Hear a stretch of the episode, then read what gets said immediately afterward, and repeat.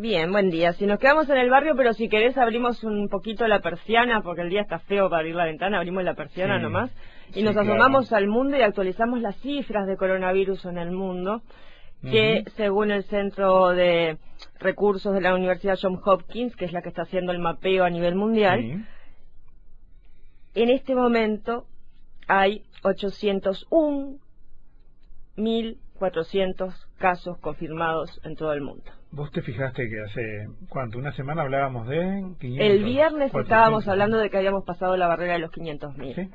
Pero hoy de mañana ya subió un montón. Ya mirá lo que son mis hojas, los oyentes no lo pueden ver, ya actualicé por todos lados estas cifras. Eh, tenemos 38.743 muertes y eh, entre esas muertes la de una niña de 12 años en Bélgica. Ah, sí se confirmó esta mañana, los médicos apenas dijeron, no sabemos qué es lo que pasó. No estaba mm. previsto que muriera una niña de 12 años, pero murió. Y la semana anterior había muerto un adolescente de 16 en Francia. Así que chicos, atentos porque los adolescentes, los niños no son totalmente inmunes y no les da una gripecita nada más eh, cuando se trata de este virus y no hay por qué tener patologías previas, parece en algunos casos. Todavía no se sabe por qué, pero no es una gripecita. Gripecita, como le decía quién, Jair Bolsonaro.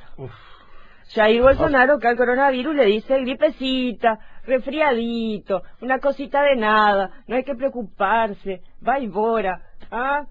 Y ¿qué pasa? Pasa Vaivora le dijo Facebook e Instagram ayer. le, anuló tweets porque está desinformando a la población con esas apreciaciones que hace del coronavirus, con esa intención que tiene de que la gente no haga la cuarentena. A mí me dio sensaciones encontradas eso, ¿no? Primero este, que la, la mm, arbitrariedad, digámosle así, que tiene eh, la red social para decidir qué es conveniente o no de quien sea, incluso un presidente. Por otro lado, el disparatario de Bolsonaro es bueno que no esté. Entonces, claro. Bueno, mira, Twitter, eh, que eliminó dos, dos eh, trinos, se dice, de Bolsonaro, dos tweets, eh, dijo públicamente que publicó en, su propia cuenta de, la red social, Twitter publicó en Twitter, que eh, recientemente había anunciado en todo el mundo la ampliación de sus reglas para alcanzar contenidos que vayan eventualmente contra informaciones eh, que, vayan eventualmente contra informaciones de salud pública orientadas por fuentes oficiales y que puedan colocar a las personas en mayor riesgo de transmitir el COVID-19. Esto es, si las eh, autoridades oficiales, y cuando hablamos de salud y, de salud mundial, es la Organización Mundial de la Salud, va en una línea, lo que vaya en contra de esa línea es censurable para Twitter. Y por lo menos es una regla que hay que conocer. Hay un criterio.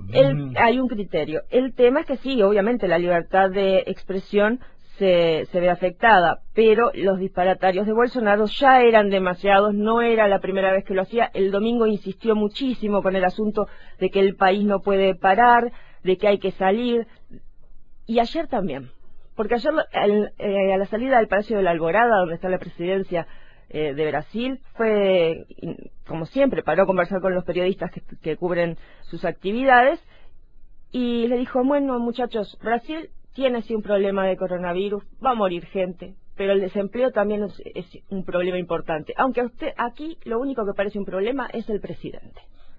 as consequências do mesmo aqui no Brasil. Vão, vão morrer gente? Vai morrer gente, como tem morrido algumas pessoas. Tem vacina? Não. Tem remédio? Comprovadamente ainda não. Mas temos um outro problema, desemprego. E tem que ser tratado com igual responsabilidade, o vírus e a questão do desemprego. Parece que o problema é o presidente. É que o presidente tem responsabilidade, tem que decidir. Atiro numa pessoa só, o alvo sou eu. Y sí, perdió un poco la calma Bolsonaro, pero Bolsonaro no está teniendo en cuenta de que es el país de Latinoamérica que tiene más casos, Brasil en este momento. Tiene 4.661 casos, 165 muertos y apenas 127 personas recuperadas. Hay muchas más personas recuperadas en Argentina, donde la cifra de enfermos es sensiblemente menor. En Argentina tenemos eh, 966 enfermos que confirmados, 24 muertes y 228 casos recuperados. Argentina, que es el polo opuesto a Brasil, prácticamente eh, en la actualidad en todo sentido, porque recordemos, llevan ya unos cuantos días de confinamiento y eh, se anunció que la cuarentena general se va a extender mm, por lo menos dos semanas más. Entonces, eh, ayer Alberto Fernández daba una, una entrevista en una FM de Buenos Aires, Radio con Voz, y le consultaron sobre estas actitudes de Bolsonaro y él dijo que le preocupaba muchísimo porque nos pone en riesgo a toda la región y parece no entender la gravedad del problema. Sí, claro que complica, claro que complica y lamento mucho que, que no se entienda la gravedad y la dimensión del problema. Y el otro día hablando con Andrés Manuel López Obrador, yo le hablaba de que había que tomarse este tema muy en serio y le hablaba de mi preocupación por Brasil, porque Brasil a su vez es el 70% del Producto Bruto Sudamericano y es nuestro principal socio económico. Y la verdad es que uno teme que con esta lógica entre en el mismo en la misma espiral en que entró España, Italia o Estados Unidos que cuando pusieron la cuarentena ya era tarde y no tenían cómo parar la caída. Bueno, por suerte los gobernadores de Brasil, Brasil es un estado federal y los gobernadores de distintos estados están tomando medidas, por ejemplo en San Paulo, donde la epidemia es bastante importante, eh, ya, hay medidas de restricción de movimiento y demás.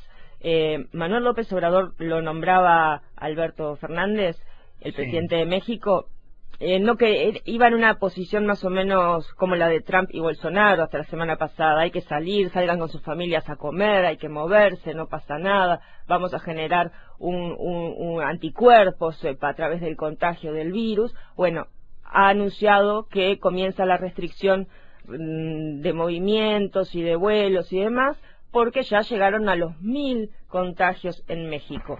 Y del otro extremo del mundo, y con esto me voy, decidieron que la palabra coronavirus no existe. En Turkmenistán, el gobierno de Turkmenistán dijo esta palabra no existe, por lo tanto los medios oficiales y los medios públicos, los medios oficiales, entonces las agencias de gobierno y los medios de comunicación públicos no pueden usarla. Y hay un diario independiente censurado por usarla. O sea, que no existe la enfermedad tampoco. No, existe la enfermedad porque, bueno, será que aquello, viste, de que si no me acuerdo no pasó, si no no lo nombro, capaz que tampoco existe. Terrible. Mira, eh, una ventanita más abierta, ¿sí? Eh, hay un muy buen colega de Panamá, editor de, Metro Libre, de un diario de circulación eh, gratuita en la ciudad de Panamá, que me envía las portadas cada día y la de hoy me llama poderosamente la atención. ¿no? Cada uno a su criterio aplica las recomendaciones de la OMS. El título principal, limitan circulación en la cuarentena la bajada es lo que llama la atención. El ministro de Seguridad, Juan Pino, dijo que a partir de mañana las mujeres podrán salir, según la cédula, lunes, miércoles y viernes. Los hombres, los martes, jueves y sábado. Restricciones por sexo. ¿Mm? Habíamos escuchado de todo hasta ahora. esto, faltaba eso. Eh, sí, y los jubilados también según sexo y determinados días y en determinado horario. Y bueno, las redes sociales toman vida en medio de las restricciones. Sí, tremendo, ¿no? Bueno, los criterios cada uno. ¿Panamá? Panamá. Apostar al Tinder en Panamá. Gracias, Lourdes.